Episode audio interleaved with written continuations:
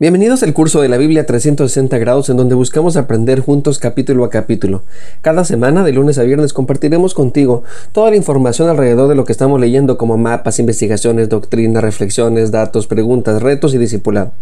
Caminaremos juntos para que tengas una experiencia profunda y vivencial de la palabra de Dios. Si aún no estás inscrito, puedes hacerlo. En esta ocasión nos corresponde Génesis capítulo 24.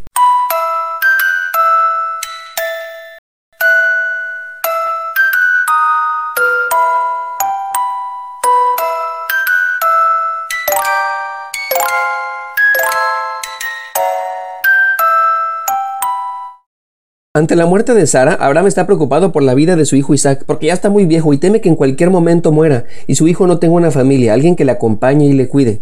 A la mayoría de los cristianos no nos da miedo morir. Por lo menos no es un temor que nos paralice, sino más bien tenemos miedo a que la muerte sea muy dolorosa, es decir, que suframos. Y sobre todo nos preocupan nuestros hijos y seres queridos que se van a quedar sin nosotros.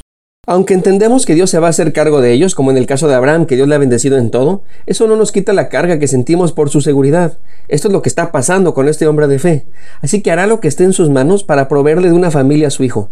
A diferencia de como sucede en Occidente, en Oriente, aún en estos tiempos, existen matrimonios arreglados o convenidos. Los padres son los encargados de conseguir esposa o esposo, según sea el caso, a cada uno de sus hijos. Así que lo primero que hace Abraham es decirle a su criado, el de más confianza, que haga un juramento en nombre de Dios. Este juramento inicialmente incluía dos cosas, que le buscara una mujer dentro de su familia y que por ningún motivo fuera una mujer cananea.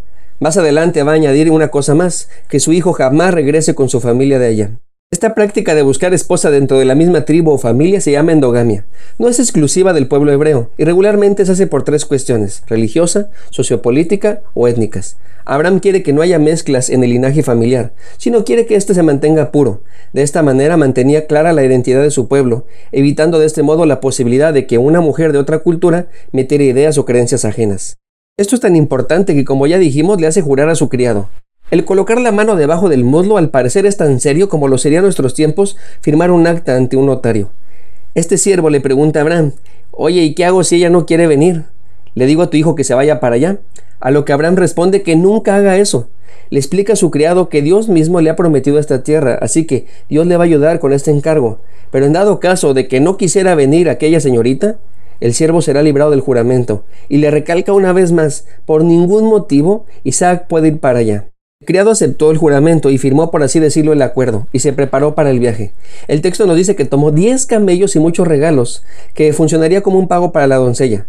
Como dato curioso, el camello era un animal muy apreciado, porque era capaz de llevar cargas muy pesadas. Tener uno de esos era señal de mucha riqueza. Estarán de acuerdo conmigo que no es lo mismo llegar a un evento en un Suru que en un Lamborghini. Pues bien, el viaje era de aproximadamente 400 kilómetros. Para que se den una idea, viajar de la Ciudad de México a Guadalajara son como 460 kilómetros, o viajar de la Ciudad de México a San Luis son como 350 kilómetros. Los que estamos de este lado del sur, de Cancún a Mérida, son casi 300 kilómetros, y de Cancún a La Habana en Cuba son 500 kilómetros. Ahora bien, todos estos datos son aproximados, no me vayan a salir con que es que este mil. Solo quiero que se den una idea de qué tan lejos viajó este hombre. Finalmente llegó a su destino a la ciudad del hermano de Abraham, es decir, Nacor. La versión La Reina Valera 60 dice que es Mesopotamia, pero el texto en el hebreo dice Aram Naharayim. La traducción es algo como Aram de los dos ríos, que se encuentra, por cierto, en Mesopotamia. Estando ya en ese lugar, las cosas se dieron relativamente muy sencillas, de forma muy natural. Con esto el autor nos está diciendo que Dios ayudó en todo momento. El siervo se detiene para ponerle combustible a sus 10 Lamborghinis justo a la hora cuando las doncellas van por agua. Al parecer hay dos momentos en los cuales las mujeres salían por agua, muy temprano aprovechando el fresco y por la tarde cuando el sol estaba ocultándose, para evitar, así como dicen, la calor. Así que de manera muy inteligente este siervo aprovechó este momento. Pero no solo hizo eso, sino que también elevó una oración a Dios, le pide ayuda, no para él, sino para su señor Abraham. Como podemos notar, la forma de su oración es un tanto extraña para nosotros. Este siervo está usando un enfoque de oráculo para identificar a la futura esposa de Isaac. Se trataba de darle dos opciones a una deidad para así descubrir su voluntad. En este caso le propone a Dios lo siguiente. Yo le voy a pedir agua a una mujer. Si ella me da agua a mí y a mis camellos también, entonces this is the one. Es decir, es la mera mera, la indicada. Deben de saber que en aquella época lo normal era que sí le dieran agua de beber a él, pero no a sus camellos. Esto no sería un comportamiento normal ¿Por qué una niña normal? Precisamente la idea era esa, que al salirse de la norma sería una clara señal de que se trataba de Dios.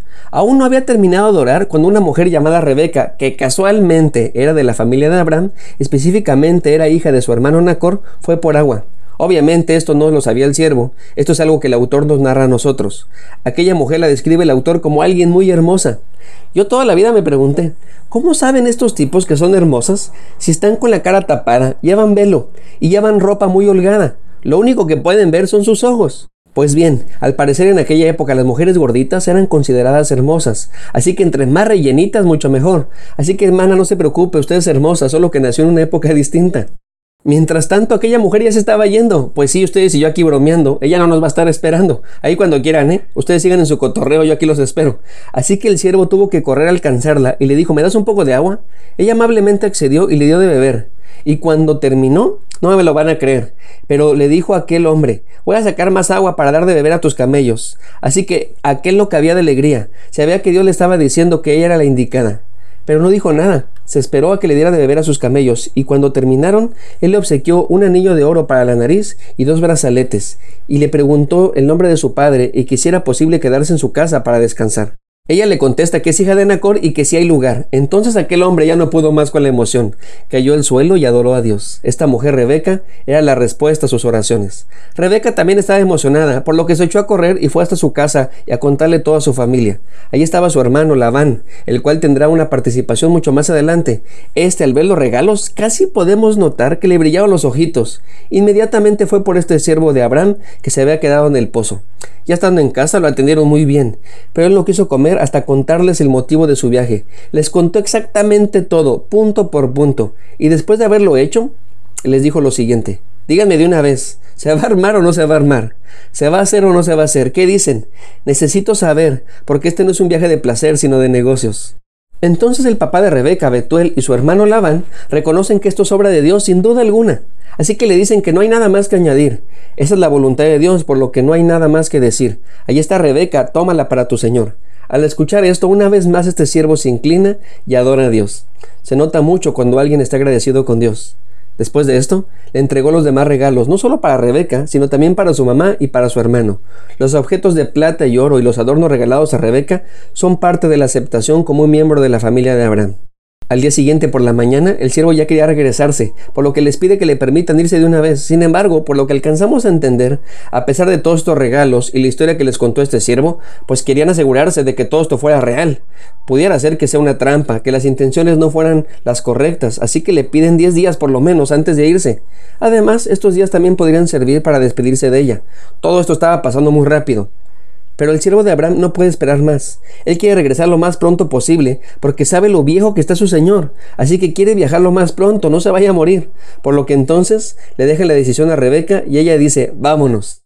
El encuentro de estos dos novios se va a dar en el mismo lugar en donde Agar encontró el ángel de Dios, en el pozo llamado El viviente que me ve. La escena, como la narra el autor, es de esas de película, donde él ve a ella a lo lejos y ella también lo ve a él, cruzan miradas y quedan enamorados para siempre.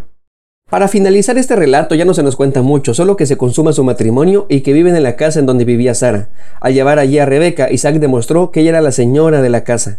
El pasaje terminó diciendo que Isaac la amó y que esta relación le ayudó a trascender la muerte de su madre. Esta es la idea del matrimonio, que sea de bendición. Toda esta historia nos prepara para la muerte de Abraham y por supuesto la continuidad del pacto y la promesa divina.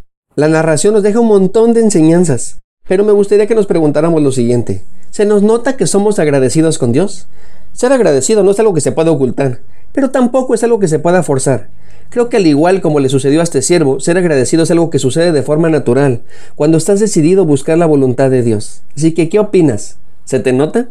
Soy el pastor Alex Cunillé. Dios te bendiga, que tengas un lindo día. Si Dios nos da permiso, nos vemos en el siguiente capítulo.